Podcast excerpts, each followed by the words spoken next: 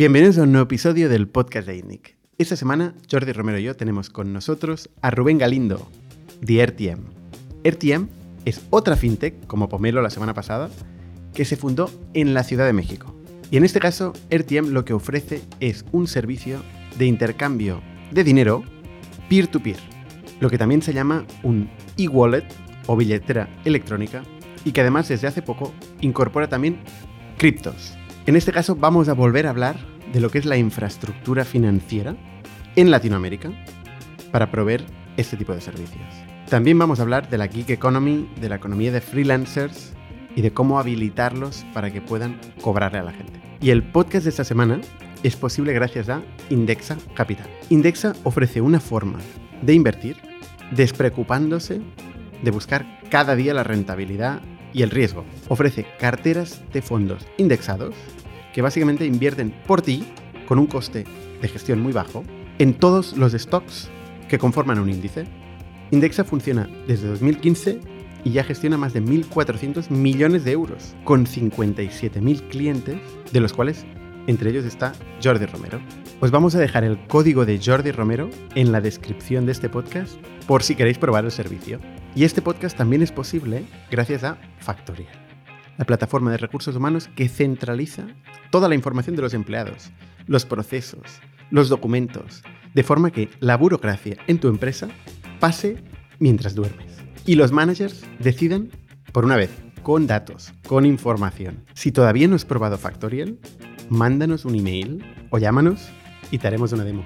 Por último, como siempre, agradeceros a todos vosotros que nos seguís mandando feedback, que nos recomendáis en las redes y que venís los jueves a vernos físicamente aquí en Barcelona, en calle Pujadas número 100.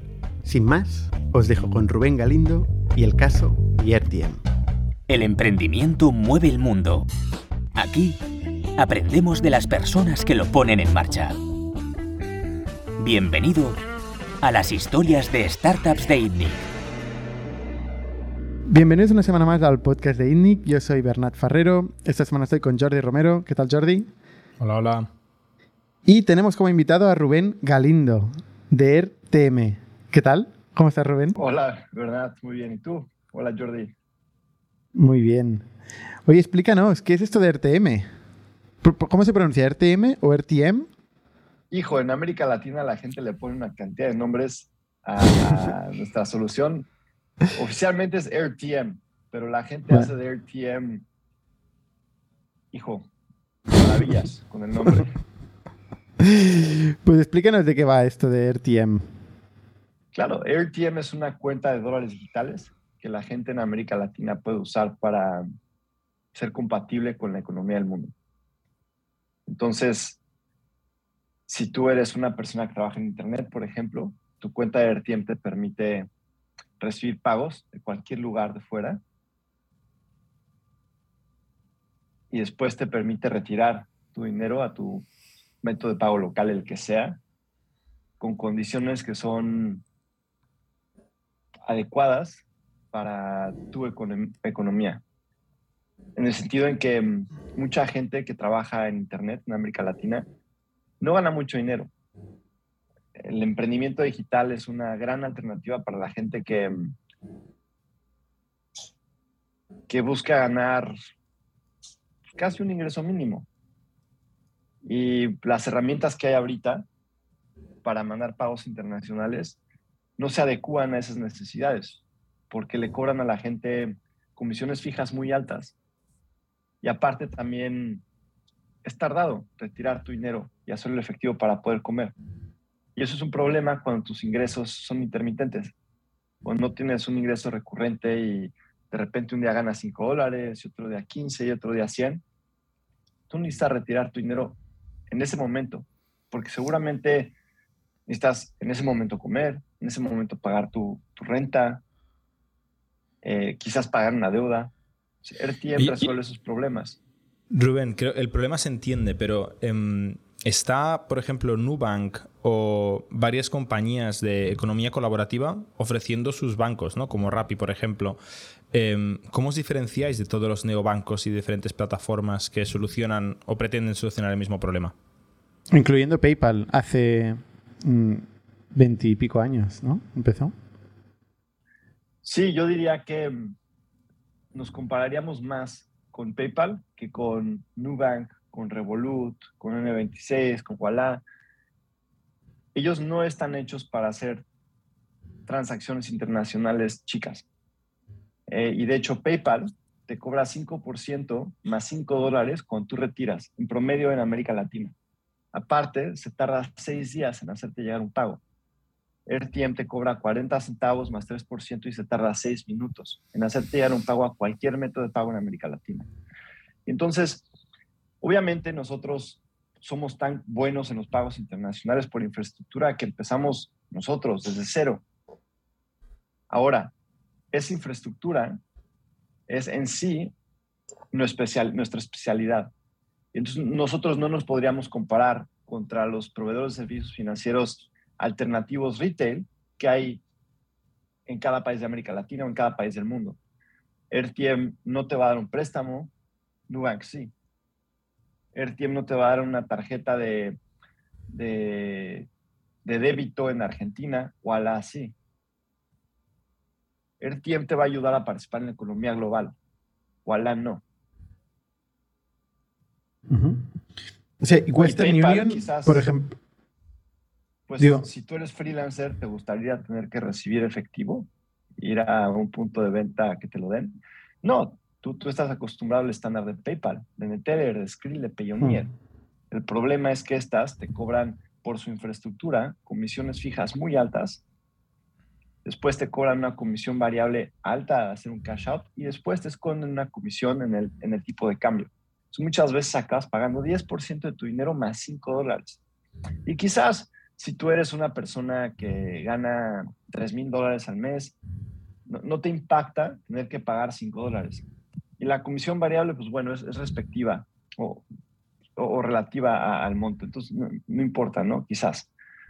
Pero si tú, si tú eres de la microeconomía, y es más, estoy usando ese término mal, pero si tú eres un emprendedor digital latinoamericano que lo que quiere es, de nuevo, ganar un ingreso mínimo eh, o quizás pertenecer a la clase media, que eso significa ganar entre 14 y 70 dólares al, al día, dependiendo de tu país en América Latina, tú no puedes estar pagando 5 dólares en comisiones.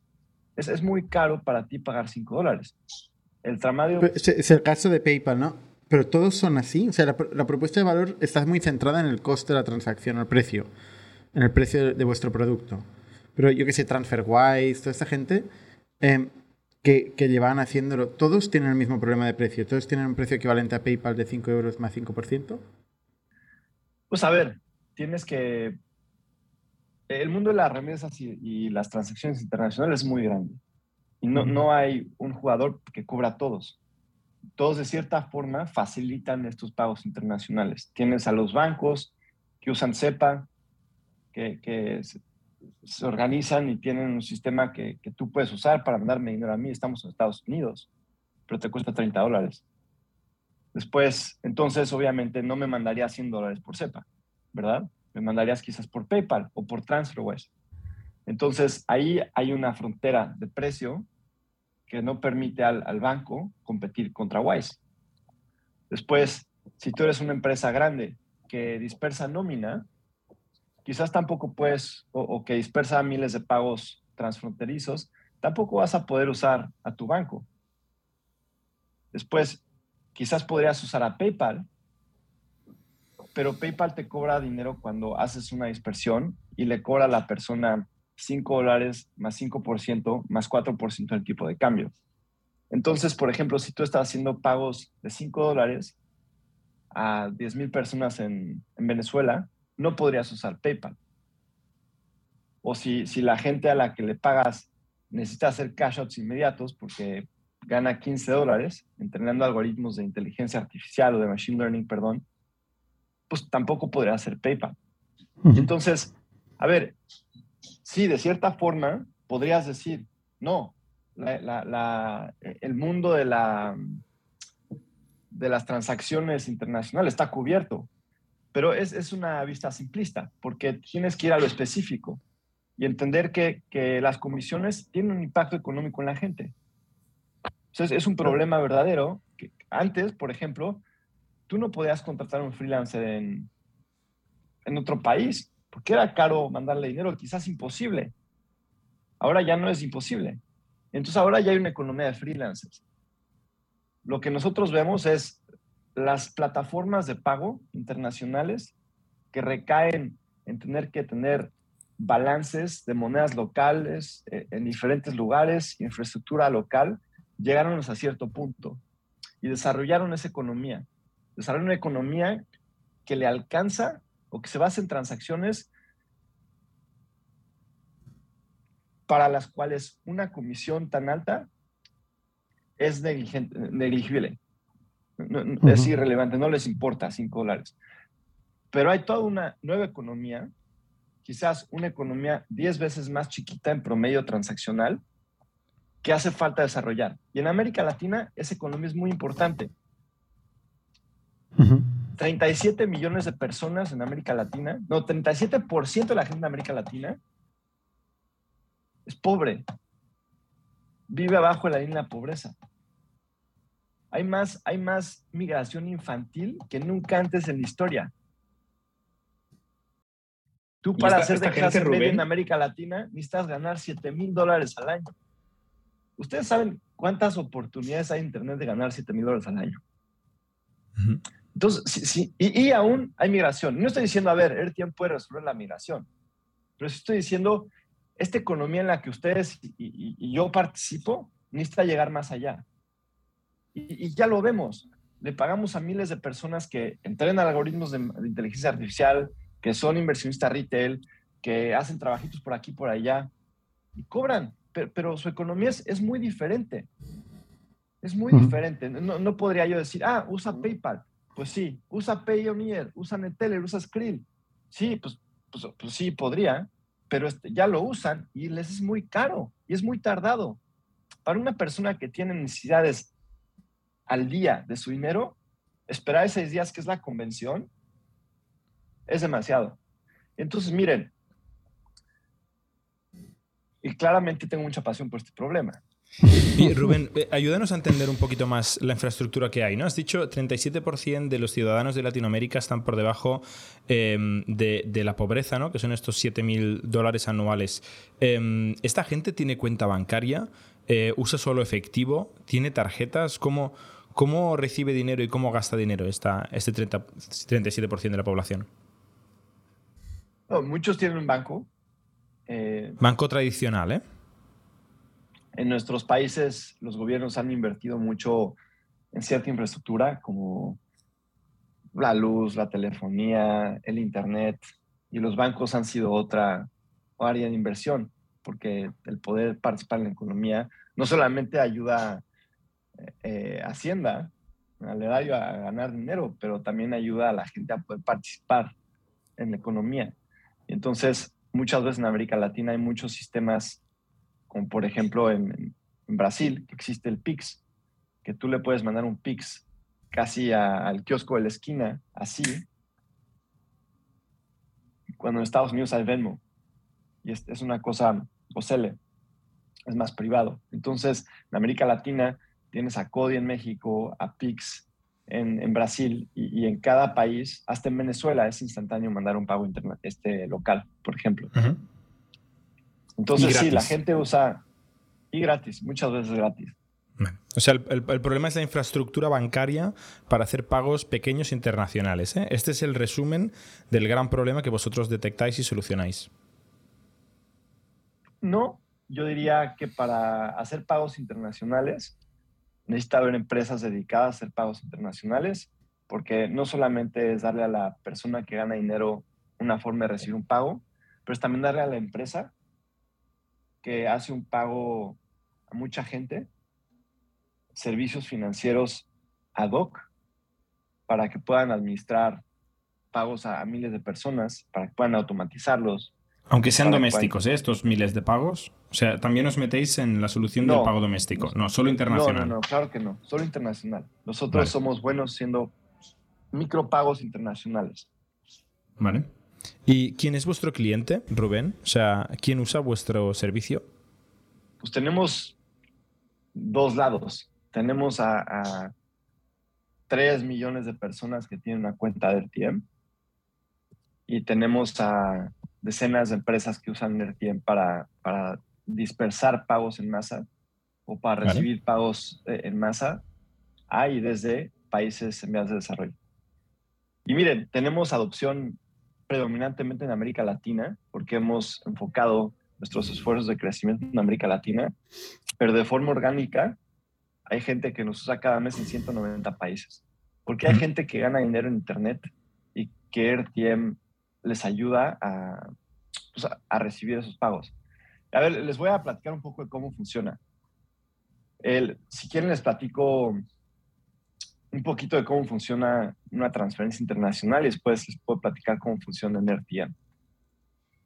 Si, si uno quiere mandar dinero de un lugar a otro, por ejemplo, si Western Union quiere llevar dinero de, de, Estados Unidos a México, Western Union tiene que tener un transmisor de dinero en Estados Unidos, puede ser un local.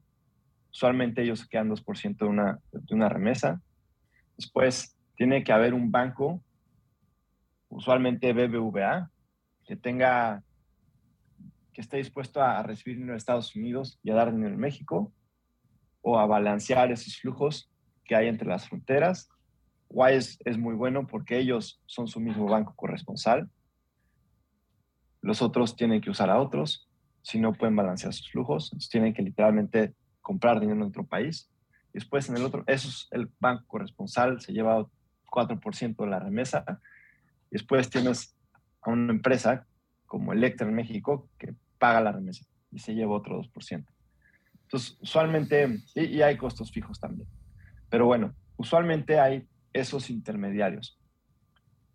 En RTM lo que hacemos es que te dejamos hacer un depósito a tu cuenta de dólares casi gratis. Si tú depositas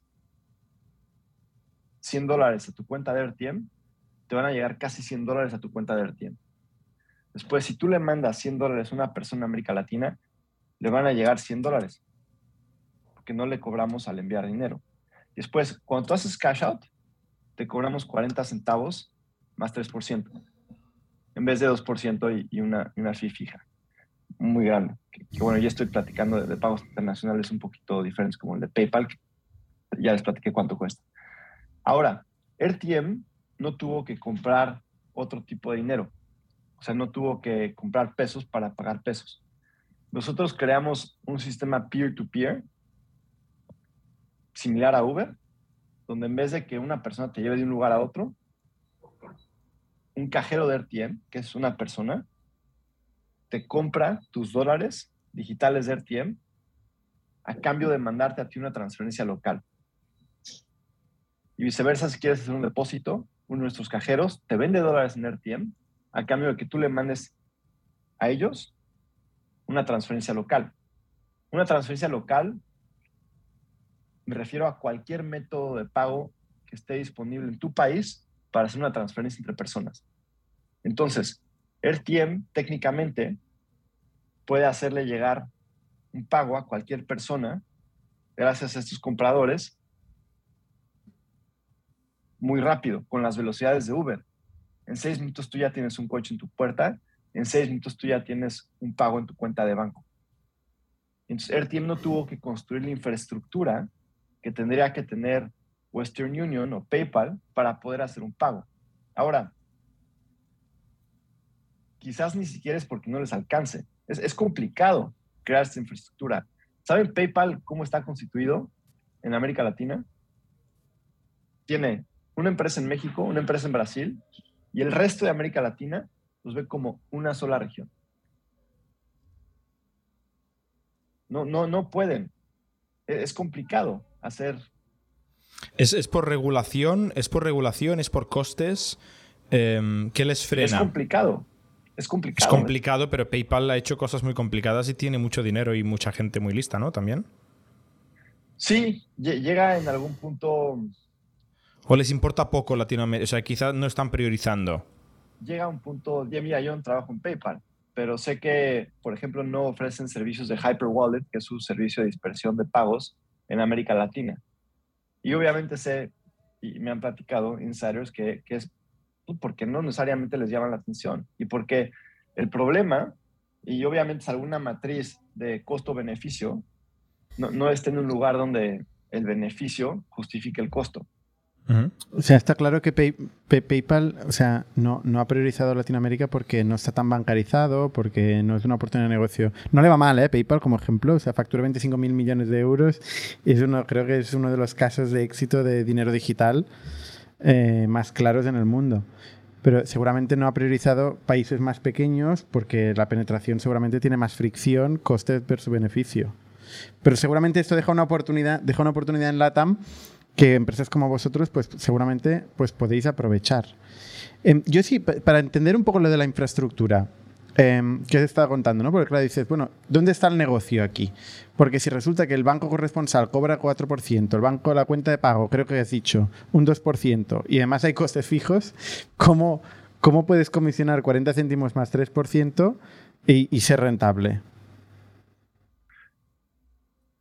A ver, el otro día estaba viendo los costos transaccionales y los márgenes de las transacciones de Payoneer, que son una empresa pública, son muchos más bajos que los de nosotros, porque tienen infraestructura propia. Nosotros tenemos márgenes bien bajitos, porque delegamos la infraestructura de, pagos internacionales, que básicamente son estos choferes de Uber, ¿sabes? Eh, estos cajeros de RTM que se dedican a comprar y a vender dinero en Internet a cambio de transferencias locales. Ellos son nuestro proveedor de tipo de cambio o de liquidez, podrías decirlo. A ellos se llevan la mayoría del dinero que nosotros cobramos. Entonces, nuestro negocio es, es, un negocio transaccional con márgenes pequeños de alrededor del 30%. O sea, 30% del 3% más 40 céntimos. De esto, lo que, lo que facturáis con esto, eh, vosotros que el 30%. Algo así, sí. En eso ha dado 31%. Y, y, y, tenéis, has dicho, 3 millones de clientes, ¿no? Y decenas de empresas. O sea, 3 millones de personas, personas físicas, que envían remesas o, o pagos a Latinoamérica, ¿no? De cualquier origen, de 190 países que tienen una cuenta de RTM. El, producto, a ver, RTM está enfocado en la gente que gana dinero en Internet. Y para poder ayudar a la gente a ganar dinero en Internet, pues tenemos que darle servicios a la persona para que pueda pedir que le paguen. Y después también tenemos que conectarlos con la economía que les puede pagar o a la que pertenecen. Y por habilitar pagos internacionales más baratos, queremos, creemos que podemos llevar a una nueva clase de personas estas plataformas. Por ejemplo, a un freelancer en, Fiverr que en vez de tener que pagar 5 dólares, le puedas pagar un dólar. ¿Y, Fiverr no, no quiere intermediar este pago? ¿Fiverr? A ver, o freelancer.com o... No, usan, usan Payoneer, Neteller, Skrill, PayPal. E, es un negocio complicado el de, los, de las transacciones, transferencias internacionales. es, es un moat grande el que tiene el que tiene Western Union, el que tiene PayPal, el que tiene Zoom, Wise, es, es difícil hacerlo. Entonces, no, no hay ninguna empresa que, que haga las dos cosas. Eh, hasta, bueno, Amazon, quizás. Amazon te paga con tarjetas de regalo. Mm. Eh, Amazon tiene un producto que se llama Amazon Turks, donde tú puedes contratar a cientos de miles de personas a que hagan trabajos mm. eh, no tan sofisticados y les puedes pagar con una tarjeta de regalo de Amazon. Que luego la gente va y, y la tiene que vender en algún mercado negro. Nosotros identificamos que, que la gente que trabaja en Internet, fuera de recibir un pago, necesita poder transformar el dinero que gana en las diferentes plataformas a dinero local. O sea, tú, tú como emprendedor digital es común que ganes una tarjeta de regalo de 10 dólares, que tengas un poquito de dinero en Payoneer, que de repente ganes algo en Skrill, que alguien te haga un pago por PayPal, porque tú no determinas cómo te están pagando. Lo que determina cómo ganas dinero es el lugar de donde trabajaste. Ellos dicen cómo te pagan. Tú dices, ok. Y después está sujeto a ver cómo vas a, vas a transferir ese dinero a dinero que lo puedas, que, puedas usar. Este marketplace que nosotros creamos también es muy bueno ofreciendo a la gente un producto de, de conversión de dinero en Internet.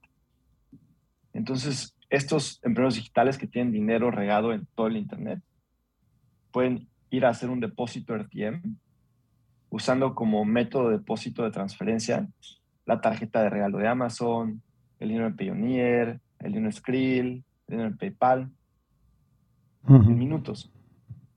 Es caro, pero en minutos pueden pasar de tener dinero regalo en Internet a tener dinero consolidado en RTM, que después pueden retirar en seis minutos a su cuenta bancaria local o, a su cuenta de Walla. Y Rubén, ¿cuánto dinero mueves? ¿no? Esas 3 millones de personas y decenas de empresas, ¿cuánto dinero mueven a través de RTM? El año pasado movimos casi mil millones de dólares. Mil millones de, dólares. O sea, esto implica que de estos quedáis el 3% y del 3% el 30%. ¿No? Podrías decirlo, pero no... Más 40 céntimos. Sí. O sea, unos, unos 3 millones, puede ser unos 3 millones de margen, más o menos. O no, un poco menos. Es diferente. Eh, no, necesariamente es tan, es tan simple la matemática de eh, seguramente la de tu negocio tampoco, porque hay, hay, varios tipos de transacciones y cobramos más por unas y menos por otras y a veces ni siquiera cobramos. Eh, pero el año pasado tuvimos ingresos o revenues, creo que por 18 millones de dólares. Ah, vale, o me, me le he quitado un cero. Le quita un cero y faltan los 40 céntimos. y, y, luego hay el, el, que no todos los servicios cobráis ese 3%. ¿no? Entiendo que movéis dinero de, por detrás que no comisionáis. Para, para, digamos, mover los para conectar los vasos, ¿no? Por lo que has explicado antes, entiendo que vosotros tenéis que estar siempre haciendo estos traspasos internacionales. Nosotros no hacemos esos traspasos internacionales. Movemos dólares. Y es más, usamos... Solo, movéis dólares, vale. ¿Pero eso lo cuentas en los mil millones o mil millones es dinero, eh, o sea, es entradas y salidas de usuario final? No, todo, todo entra ahí. vale, todo entra ahí. de personas a personas por los que no cobramos, a menos de que te pases de dos mil dólares, dos mil O sea, el Venmo, el Venmo para entendernos, ¿no? Que decías antes. El Venmo no, el Venmo no cobra. Vale. ahorita no cobramos para las empresas que hacen pagos internacionales, que es, es un nuevo foco de RTM. Llevamos un poquito. Empezó, quizás el caso de uso que consolidó esa idea de, negocios para RTM fue que hace dos años en la pandemia, RTM era la única forma de mandar remesas a Venezuela eh, con tipos de cambio que hicieran sentido.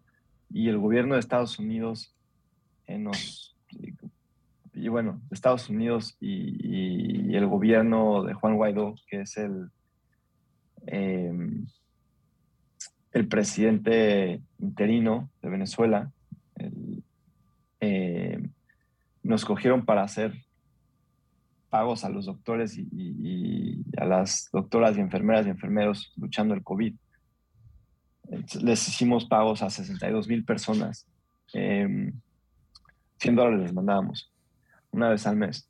Y, eso nos ayudó a entender que podíamos hacer un negocio grande o, meter a mucha gente a través de, clientes, de clientes o organizaciones más grandes. Y, es similar a lo que ustedes hacen, supongo. Ustedes van, consiguen a una empresa chiquita y después una empresa chiquita le paga a 10 personas. O una más grande y le paga a 1000. Nosotros es, es un área que apenas está desarrollando pero al fin del día creemos que podemos construir todo el stack del Mass Cross Border Payment porque podemos hacerle llegar dinero al, consumidor final o al que recibe ese dinero de una forma radicalmente diferente y mejor a, a, lo que puede ofrecer una persona o un negocio que recaiga en la tecnología o, en el brick and mortar infrastructure para hacer pagos internacionales, que recae en tener cuentas de dinero en todos lados. Y, y también abre a las empresas a, a la devaluación, porque al fin de día en, tu balance sheet tienes assets que, que están devaluándose. Sí, hay algunas monedas en Latinoamérica que. O en el euro. Que tienen mucha volatilidad. O en el euro que hemos perdido casi un 20% en los últimos tres meses. Oye, Rubén, obviamente vosotros también trabajáis mucho entre, entre tipos de moneda, ¿no? Entre currencies. hay muchos negocios que inocentemente ayudan a mover dinero de un tipo de, de moneda a otro y trabajan también en, en el spread, ¿no? O sea, en, en cómo optimizan ellos el tipo de cambio al que acceden y redondean un poquito el tipo de cambio que ofrecen a su cliente final. Y eso, pues son poquitos céntimos, pero con mucho volumen puede ser una fuente de ingresos grande. ¿Esto para vosotros también es una fuente de ingresos, el utilizar el spread del tipo de cambio? No, y, no, es, no es una fuente de ingresos pequeña. PayPal en sus, en sus comisiones, a ver, estoy haciendo una investigación de PayPal, por eso lo tengo tan presente, ¿no? Eh, pero dicen que, que te pueden cobrar hasta 4% en la conversión de dinero local, De, dinero de dólares a dinero local. Y las tarjetas de crédito de los grandes bancos también cuando viajas te pegan unos, unos tipos de cambio terribles em, que tú por una compra de 100 euros o de 100 dólares no te caes de la silla, pero si mueves cientos de millones de euros o de dólares es mucho dinero, ¿no? Por eso Revolut. Ahora, en RTM nosotros, ese 3% es arriba del precio medio del mercado. O sea, nosotros no, no te cobramos más que 3%. Y ya. Las comisiones del tiempo son bien transparentes. Y la mayoría de ese dinero se lo lleva a este broker. Y tenemos nuestro, nuestro asset más grande es este marketplace. Hay como 7 mil personas que ganan creo que como 300 o 400 dólares al mes de ser compradores y vendedores de, dólares electrónicos en RTM. Que eso es, un ingreso. Quizás no te saca de la pobreza, pero si lo complementas con un trabajo normal, puedes subir casi hasta de estatus social, ¿sabes? Oye, Rubén, y eso es Perdona, para entender un poco más tu, tu PNL, ¿eh? porque nosotros nos gusta entender ahí los, los numeritos. O sea, vosotros facturáis 18 millones. Esto es vuestro revenue, entiendo. Esto es vuestra comisión propiamente, ¿no? Y parte, parte de esto lo destináis, entiendo, a captar nuevos clientes, como todas las empresas, ¿no? A marketing y ventas. Y, y parte de eso construir la infraestructura del producto, ¿no? Y luego, pues al final queda un numerito que normalmente en las startups es siempre negativo. que se llama Evita. ¿No? ¿Vosotros sois positivos o negativos? ¿Ganáis dinero? Positivos. No. Se cumplís la regla mm, formal de la startup de perder dinero. Oye, y a ver, estoy siendo un poco misleading y lo podría dejar ahí, pero a ver, son, son 18 millones de dólares de, de gross revenue. Después, ese gross revenue tiene costos. Vale. ¿Verdad? O sea, el broker el broker, Amazon, cumplimos con regulación súper estricta que es caro a nivel transaccional. Entonces ahí después entra, entran los costos y, tenemos eh, gross profit. Eh, y después a eso le resta nuestro GNA. y, el gross profit queda... Qué difíciles son los, los, fintechs. O sea, nosotros hacemos software, tenemos un margen del 90% y vivimos tan tranquilos. ¿Sabes? Cuando, cuando hablamos con fintechs y nos cuentan. a ver, tampoco, tampoco tenemos. Tampoco tenemos un GMV de mil millones todavía, pero ya llegaremos. pero claro, entonces sí que viviremos bien. Y tenemos EBITDA negativo también, así que estamos juntos ahí. Ahí estamos, estamos todos. ¿Alguna vez han sido positivos? Momentáneamente sí. Sí, montamos una cafetería aquí debajo de nuestra oficina que creo que en el tercer mes, no es, no, es, broma, en el tercer mes era positiva, pero los negocios de software no han sido positivos, ¿no? No, en, en, algún momento hemos tenido algún mes de positivo y luego hemos ah, levantado pasta y hemos vuelto a, a, quemar, ¿no? Pero bueno, al final, de la ronda. Claro, al, al, final, al final también en el, negocio del SaaS, eh, que es un negocio muy diferente, eh, el, el, el, EBITDA puede, ser, puede llegar a ser una elección, ¿no? Una, una elección estratégica O sea, no es, no, no es, un, es que te arrastre el, modelo a ser negativo, es que como tienes un, un, tiempo de vida muy largo del cliente y te paga con un margen muy alto, eh, pues puedes llegar a empujar y empujar, ¿no? Y, hemos venido de unos años de, de, inversión extrema en el crecimiento y ahora parece ser que se está racionalizando más, ¿no? Y, y se buscan unos economics más, más racionales. Nosotros tampoco hemos cambiado nuestra estrategia ni antes ni después. ¿eh? Hemos sido bastante racionales en nuestro gasto siempre. Pero hemos crecido mucho, con lo cual hemos tenido que quemar también bastante. Pues sí, 800 personas. Muchísimo. Vale. Y, eh, Rubén, volviendo a tu PNL, para, para acabarlo de entender, o sea, cuando dices que el net, el net revenue, entre el net revenue y el net profit, que has hablado, ¿no? Está la infraestructura del banco, eh, y luego está tu, gente de soporte y de operaciones. ¿Está también ahí metida? No, esto es aparte, ¿no? Es aparte. O sea, tenemos dos unidades, si quieres, en nuestro modelo, que son clientes y transacciones. Eh, y, cada transacción nos deja una cantidad de dinero. Vale. Y cada cliente nos, nos hace ciertas transacciones, pero también nos cuesta mantener al usuario. Entonces, cada una de esas unidades tiene costos asociados, eh, como el de verificar cuentas, el de monitorear transacciones, el de hostear RTM en, Amazon Web Services. Después, las transacciones tienen el costo de los cajeros. Claro, o sea, tenéis dos PNLs, la PNL de la transacción y la PNL del, del coste de adquisición de cliente. ¿No? ¿Entiendo? está construido nuestro modelo multiplicando la cantidad de clientes que hacen cierta transacción, cierta, cierto número de transacciones al mes por eh, los economics de, una transacción. Multiplicas los clientes por transacciones que hacen al mes, por eh, el dinero que te deja cada transacción y te deja cuánto dinero gana el tiempo. Vale. ¿Y, y, la adquisición del cliente eh, la hacéis con estas 18 personas? ¿Qué tipo de marketing hacéis para captar clientes? Nuestro canal que está creciendo más rápido es B2B. Eh, ha crecido, dijo, más de 10 veces en el último año.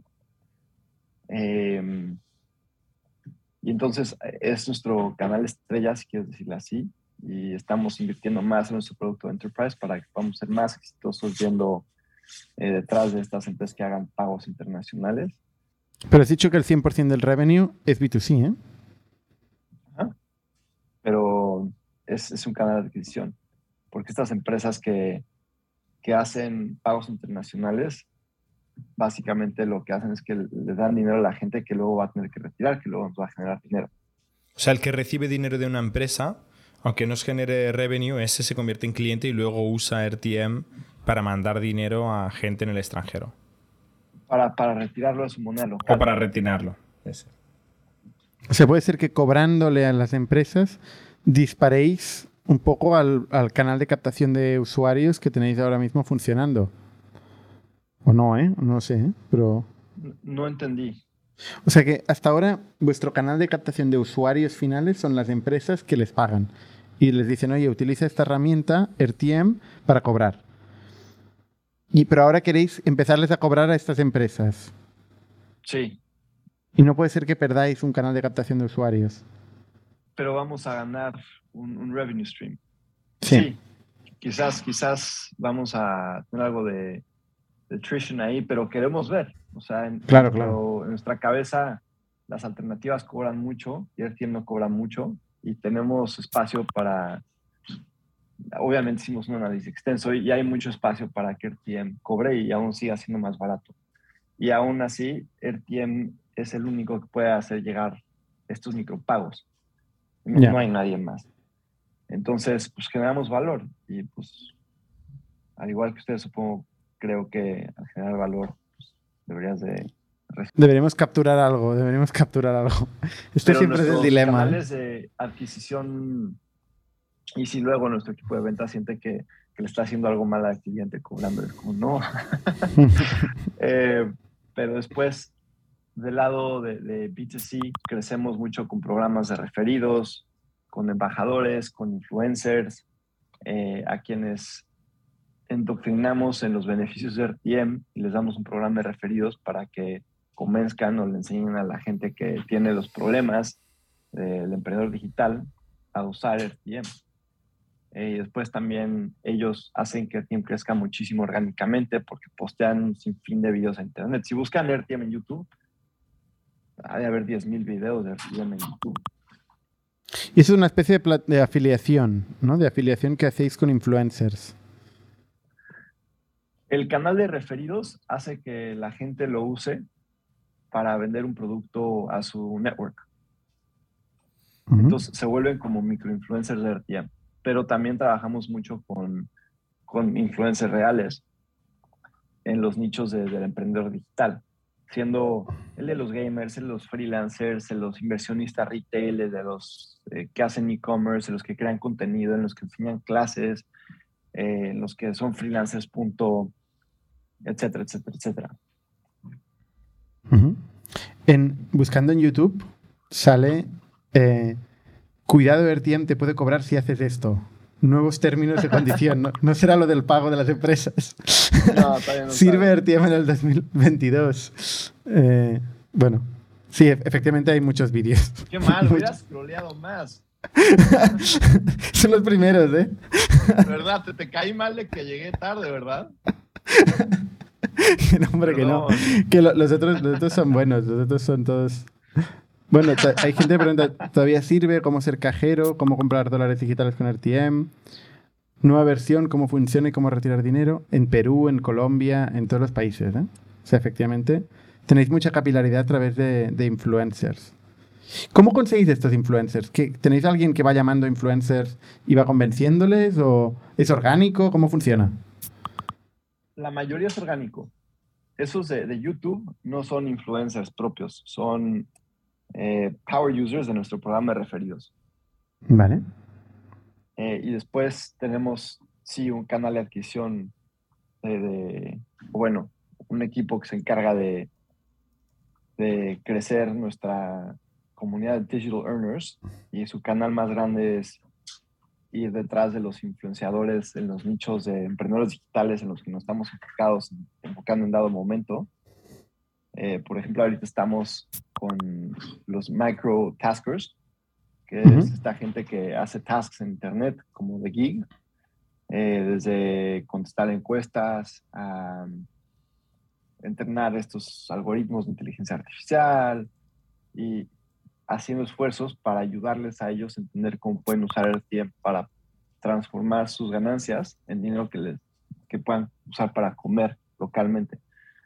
Y entonces nuestro equipo domina estos espacios, sabe quién es la gente que es popular y, van y los convencen de usar RTM. Y obviamente les damos un programa de referidos y los enseñamos a usar RTM y ellos están más en las redes sociales comunes como eh, Instagram y TikTok. Vale, y pero ¿cómo, ¿cómo llegan orgánicamente? Porque yo veo en la web que tenéis un programa de referidos, ¿no? Y programa de embajadores, pero no son clicables las opciones. Entonces, yo me pregunto, ¿cómo, cómo la gente lo descubre? Seguramente mucha gente que nos está escuchando y quiere vender en Latinoamérica o en Brasil eh, se está planteando cómo montar programas de influencers porque pues todo el mundo dice que es la forma de way to go, ¿no? Pues tenemos un programa de referidos que eh, vendemos con producto. Le decimos a la gente, oye, pues si quieres ganar dinero, ven a RTM, agarra este link y ve a convencer a la gente de que RTM es la mejor solución para X y Z problema. Y mucha gente que usa RTM se dedica a ganar dinero en Internet. Es un poco, es un poco Ponzi, ¿no? O sea, es... lo que es, es un, o sea, está autocontenido, ¿no? Si quieres, no Ponzi no, pero es autocontenido, ¿no? Si tú quieres si quieres ganar dinero en internet, con RTM puedes cobrar. Por cierto, puedes ganar dinero vendiendo RTM a otros influencers y a, y a otras, otras personas que quieren ganar dinero en internet. O sea, le das qué tienen que hacer para ganar dinero y cómo cobrar ese dinero. O sea, en realidad tenéis un paquete entero para gente que quiera generar dinero por Internet, ¿no? O sea, es, muy potente porque te fuerza el boca a oreja. Eh, es un flywheel. a ver, ustedes, si, si, se ponen vivos, también lo podrían hacer. Solamente se llama un viral loop. Y ustedes tienen que hacer algún viral loop y seguramente tienen alguno. Eh, pero su equipo de growth estoy seguro que está al tanto de... Están ahí detrás, mira, yo tengo mi equipo ahí detrás pensando en cómo hacer viral loops. a ver si nos da alguna idea. Forge o no. pero, pero nuestro, nuestro eh, Head of Growth todo él está viendo cómo optimizar estos canales y hacer que jueguen en conjunto. Es que tenéis una viralidad innata muy evidente. O sea, tenéis una viralidad innata muy evidente. O sea, estáis en una naturaleza de vendedor-comprador, ese comprador puede ser vendedor, ¿no? Y, se genera un, bucle. Eh, yo antes, o sea. No ganan los. A ver, generamos trabajos dando trabajos a los cajeros de RTM. Y después a esa gente que quiere ganar dinero, o que ya está ganando dinero, le damos más alternativas. Oye, y, sí, pues quizás es, yo no le diría que es, un Ponzi suena como un esquema de ahorro piramidal, eso no es el tiempo. Pero sí, sí tiene un impacto como un, una comparativa con, por ejemplo, Herbalife o con Cotco, de, gente que va a vender cuchillos de casa en casa. Sí, el tiempo te da un producto que tú puedes ir a vender a la calle, y la gente en, América Latina sabe qué necesita y sabe que su primo si trabaja en Internet necesita RTM. Y muchos años en Venezuela la gente sabía que en RTM podías comprar dólares sin restricciones y iba de casa en casa a conseguirle a la gente una cuenta de RTM para que compraran y se ganaran una comisión de vender esos dólares. Sí yo creo, Rubén, que sería un Ponzi o un esquema piramidal si solo pudieras ganar dinero vendiendo cuentas de RTM. Entonces sí que sería un Ponzi, ¿no? Porque o sea, se desmoronaría todo, pero no es el caso. Obviamente vosotros ayudáis a cobrar por cosas reales, ¿no? Por trabajos reales que hace la gente que cobra en dólares y quiere cobrar en, en currency local. O sea, evidentemente hay... Ganas dinero cuando la gente hace transacciones. Te llevas una comisión. Sí, sí oye, una pregunta. En la web eh, habláis de, de, criptomonedas, ¿no? Tanto en la primera em, imagen de producto, donde salen los Air USDs y luego sale Bitcoin, eh, y luego habláis mucho de este concepto de, Air USD, que no me queda claro hasta qué punto es blockchain o simplemente es como lo llamáis a los dólares que están dentro del, del wallet. Em, explícanos por qué hace falta, o sea, si es el caso, ¿hace falta blockchain para RTM y por qué hace falta blockchain para RTM? Pues RTM nació de, la industria del blockchain. Eh, nacimos montados en... Pero hace siete años e, era, era minúscula la industria del, blockchain hace siete años. Imagínate, RTM es la primera... Sois pioneros. Ok. Em, y, la verdad es que todavía, si le preguntas a alguien en el espacio blockchain, criticarían RTM porque no es suficientemente blockchain, porque nosotros todavía no le damos custodia de sus assets a la gente. Y, por allá vamos, pero todavía no. Finalmente ahorita nos estamos dando cuenta que, que la tecnología permite que tú le puedas dar a alguien custodia de sus propios assets sin perjudicar su experiencia. Ya, ya se ha avanzado suficiente en la tecnología eh, y en el los retos de UI, como para poderle dar a, a Jordi ya había sus, acceso a sus llaves privadas, por ejemplo. Bueno, de hecho, tenéis, tenéis como inversor a Coinbase, tenéis como inversor a Coinbase Ventures, ¿no? que yo creo que son de los que más trabajo han hecho en, en hacer una buena UI para custodiar tus, tus propios activos cripto, ¿no? Sí, y, y nuestro inversionista más grande, Stellar, que es eh, otra empresa de organización de, blockchain muy grande. Y ellos crean infraestructura justo a la medida de RTM, casi, casi. Nos ayudan a, conectarnos con más sistemas tradicionales a través de su tecnología, haciendo que RTM no tenga que hacer el trabajo de conectarse con más tipos de dinero. A ver, los cajeros hacen que RTM pueda generar transacciones en en lugares donde nadie más puede hacer. No, se puede porque son muchos networks cerrados. O sea, el, el, dinero de Amazon, por ejemplo, no es compatible con el dinero de tu cuenta de banco. nada más no es. Sin embargo, RTM y los cajeros hacen que sea compatible con cualquier otro, porque tú puedes ir al mercado de RTM cambiar dólares de, Amazon por dólares de RTM. Y pum, ya, ya hiciste efectivo o, hiciste que ese Closed Loop Money Network salga de ahí o cambie manos, ¿no?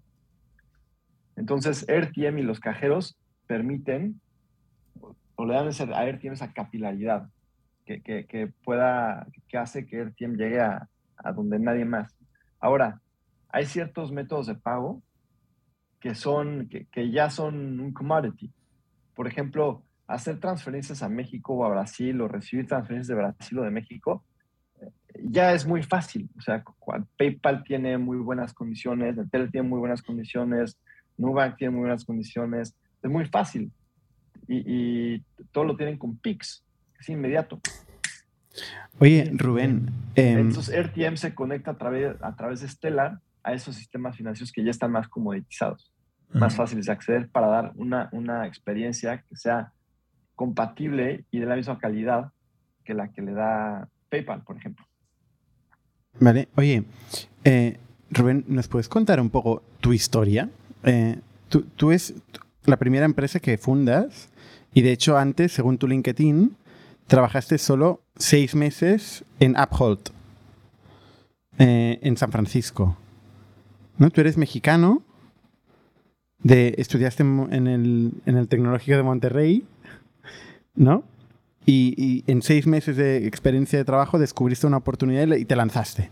¿Cómo fue esta historia? Pues tenía 24 años, yo sabía que quería emprender, pero no, no tenía mucha idea de cómo hacerle. Y entonces un día harto de estudiar ingeniería en desarrollo sustentable, que era como ingeniería química más eléctrica, fue como, bueno, pues me voy a a trabajar a San Francisco. Conseguí que, mis maestros que me querían mucho eh, me, me, validaron mis clases y me fui a trabajar a, un startup de Bitcoin.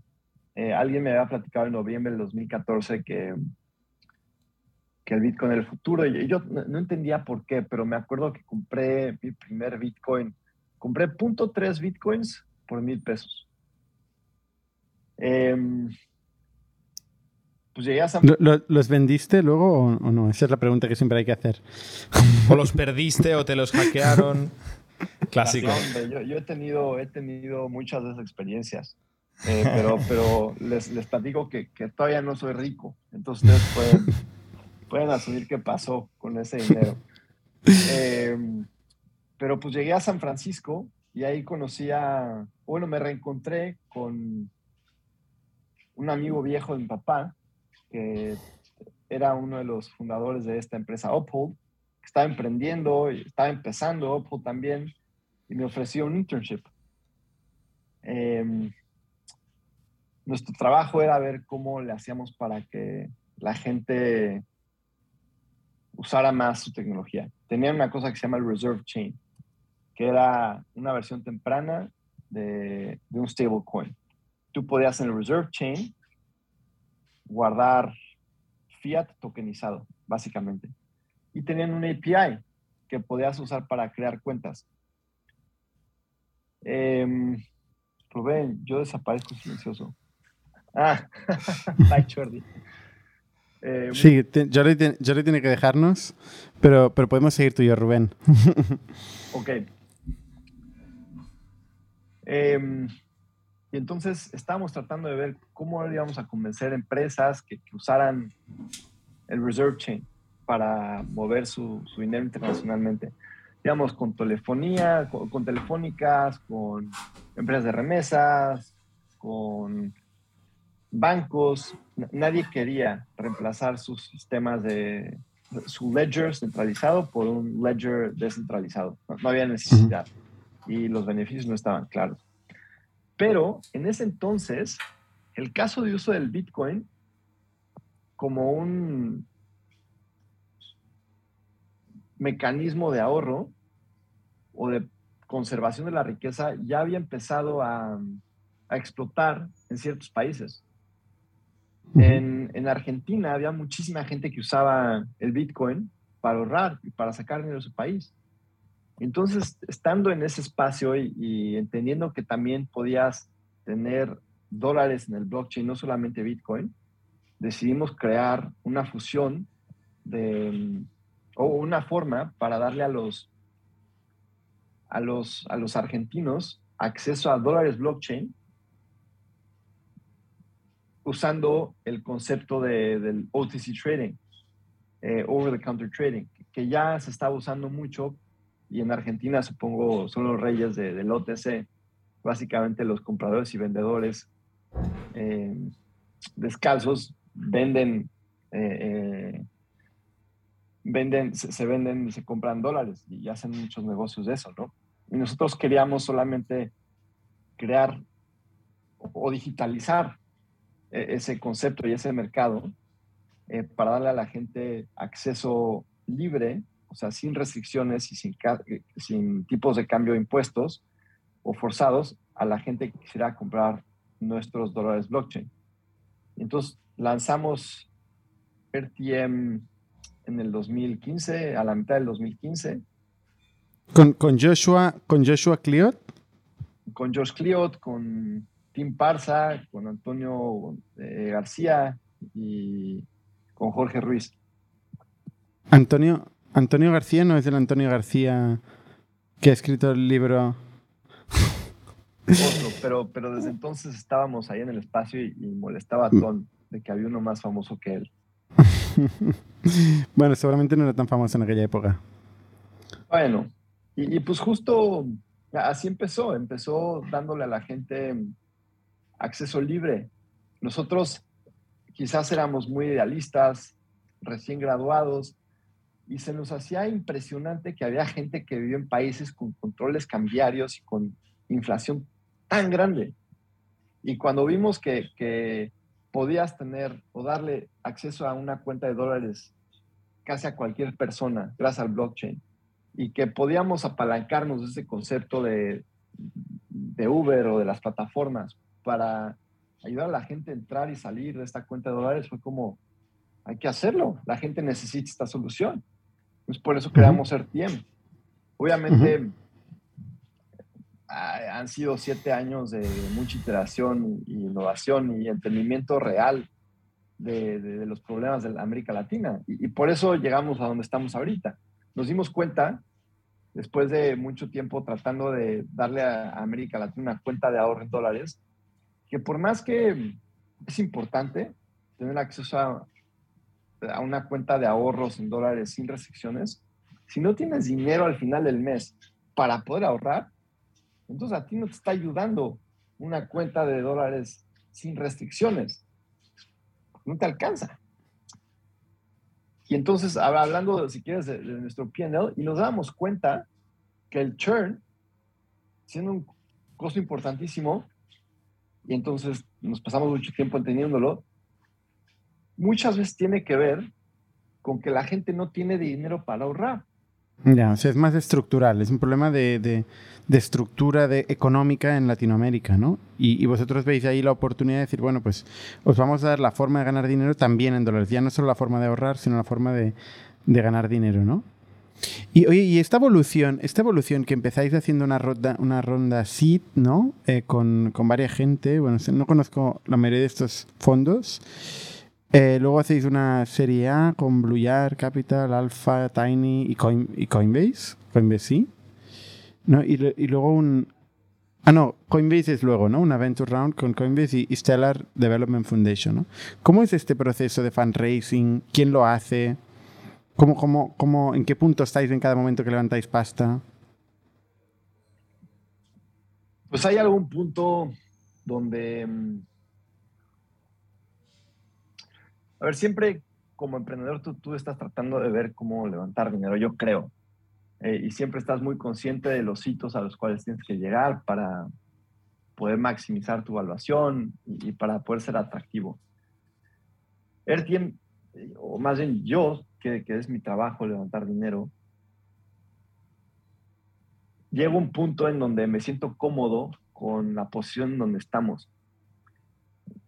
Y, sé cuándo es el tiempo correcto. Y eso no significa que no vaya a levantar dinero cuando no, pero, pero siempre logro ser exitoso levantando dinero cuando, cuando sé que tenemos buena atracción, cuando sé que hemos avanzado muchísimo y, y después sientes que el mercado externo entiende eh, dónde estás y, entiende tu industria y, está buscando algo como lo tuyo.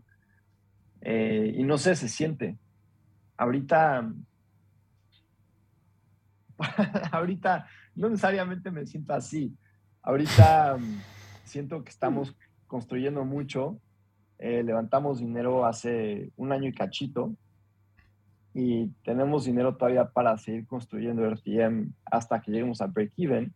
Y obviamente me gustaría levantar dinero antes y, creo que vamos a estar listos, yo creo que como unos, al final del siguiente, al final del Q1, yo creo que me voy a sentir con fuerza y, y con confianza de salir al mercado porque ya vamos a llevar un año y medio o casi dos años, de hecho, construyendo este producto de enterprise, ya vamos a ver averiguar nuestro revenue model, ya vamos a tener más crecimiento en ese lado, seguramente vamos a haber crecido más de 10 veces en nuestro producto de enterprise y, me voy a sentir confianza. De, Hombre, si, parte, parte de cero, el producto enterprise parte de cero, ¿no? ¿Has dicho? Partió de cero hace como al principio de la pandemia. Vale. Vale. Y levantasteis 15 millones de euros en mayo del año pasado. O al menos ahí. Hay de dólares, perdona. Es que aquí tenemos los euros. Eh, vale, y, ahora tú dices que te verías volviendo a levantar a final de Q1 del año que viene. Que veremos cómo está el mercado financiero, porque eh, de momento pinta muy mal todavía, ¿no? Sí, yo obviamente estoy, ahorita estamos viendo al mercado con cierta gente estratégica, empresas que, que creemos pueden agregar mucho valor a nuestro ecosistema y viceversa. Eh, pero no, no vamos a ir a, hacer una ronda grande, porque ahorita no creo que el mercado esté para eso y RTM tampoco. Y la ronda del año pasado, em, ¿cómo, ¿cómo, la planteaste? O sea, ¿cuál fue la tesis? la, y, la, y, la, serie A, ¿eh? O sea, ¿cuál, cuál fue la tesis? el, el, crecimiento en B2C que teníais? Porque ahora planteas de cara a la siguiente ronda el crecimiento en, en Enterprise, ¿no? Pero pero la anterior ronda, ¿cómo, qué, es lo que vendiste a, los inversores que entraron? ¿Qué es lo que, ¿Cuál era la, propuesta o el plan? Hoy, bien, perdí una junta. Em, la propuesta y el plan es estelarizar el tiempo. Eh, nosotros, como te digo, queremos darle a la gente custodia de sus propios assets y abstraer a RTM totalmente de las transacciones entre personas. Eh, porque eso nos da una estrategia de licenciamiento y regulatoria mucho más sólida. Eh, porque básicamente RTM no va a estar en medio de una transacción eh, de RTM o de la gente y sus transacciones que hagan dentro y fuera de RTM. Creemos que, y, eso obviamente reduce el costo de una transacción. Vale. Y, el, y acabo, ¿eh? y, te, libero, Rubén. Eh, el, horizonte de RTM, eh, ¿dónde está? O sea, ¿dónde lo ves? ¿Te ves vendiendo la empresa? ¿Te ves saliendo a bolsa? Pues mira, creo que mm, RTM es una de esas empresas que podría totalmente crear una categoría nueva de, pagos internacionales. Em, antes de PayPal había SEPA, había Western Union, había MoneyGram, pero PayPal creó una economía basada en que la gente puede intercambiar pagos internacionales. Creo que todavía hay una economía gigantesca que se puede observar, destapar, gracias a tiene su capacidad de, de hacer llegar pagos 10 veces más baratos que PayPal. Y PayPal lo uso porque creo que es Goliath, ¿sabes? Creo que son los mejores en los pagos internacionales. Pero hay un long tail de gente. Hay, más de la mitad del mundo todavía no participa en la economía global. Y creo en la infraestructura de RTM. Y creo que RTM y, sus cajeros y plataformas pueden hacer que mucha más gente digitalice su economía y que mucho más empresas. Sí, no, está, claro. O sea, hablaba, hablaba de milestones más concretos. ¿eh? Por ejemplo, si, si PayPal te, te ofrece 100 millones de dólares, ¿vendes? ¿Hoy? No, no, pero si, si PayPal me dice, toma 100 millones de dólares para que crezcas el TM eh, y básicamente vas a ser nuestro socio, diría que sí. Eh, pero, pero veo cosas muy grandes para, para el futuro de RTM. Eh, creo que RTM tiene el potencial de ser una empresa que se vuelve un staple en América Latina. Bien. Oye, pues, pues mucha suerte, porque tiene, bueno, tiene buena pinta, ¿no? Habéis llegado siete años de lucha, habéis conseguido muchas cosas, ¿no? Y, habéis perdido tres socios por el camino de los cinco que empezasteis. ¿Qué, qué, pasó? ¿Se fue...? Pues mira, eh, ha ido creciendo y, mucha gente y ha tenido diferentes necesidades. Eh, y quizás yo, yo no he logrado sacar lo mejor de todos o de ayudar a, todos a, a, seguir o a ser el mejor líder o... Me hubiera encantado poder seguir con todos mis socios. Eh, me hubiera encantado. Y desafortunadamente llegamos a un punto en donde pues, no fue el mejor fit, ¿sabes? Eh, y quizás va a haber un punto en donde yo ya no soy el mejor CEO y, estará en, el board y en mí en hacer esa transición, ¿sabes? Bueno, las empresas, los cap tables, los equipos, los boards están vivos, son dinámicos, ¿no? Y mientras el proyecto siga, eh, hay que irlo adaptando. Oye, pues Rubén, muchísimas gracias por contarnos tu historia. Y mucha suerte. Gracias a ti. Un abrazo. Cuando vayas a México, a Nueva York, me dices. Y yo te voy a decir cuando vaya a Barcelona. Claro que sí. Hasta la semana que viene. Somos un ecosistema de startups tech de Barcelona, creadores de Camalún, Kipu y Factorial, entre otras. Ofrecemos más de 5.000 metros cuadrados de coworking a startups y organizamos eventos diarios para discutir negocio y tecnología hasta la saciedad. Desde ITNIC Fund invertimos en equipos con capacidad de construir grandes productos y negocios. ¡Te esperamos!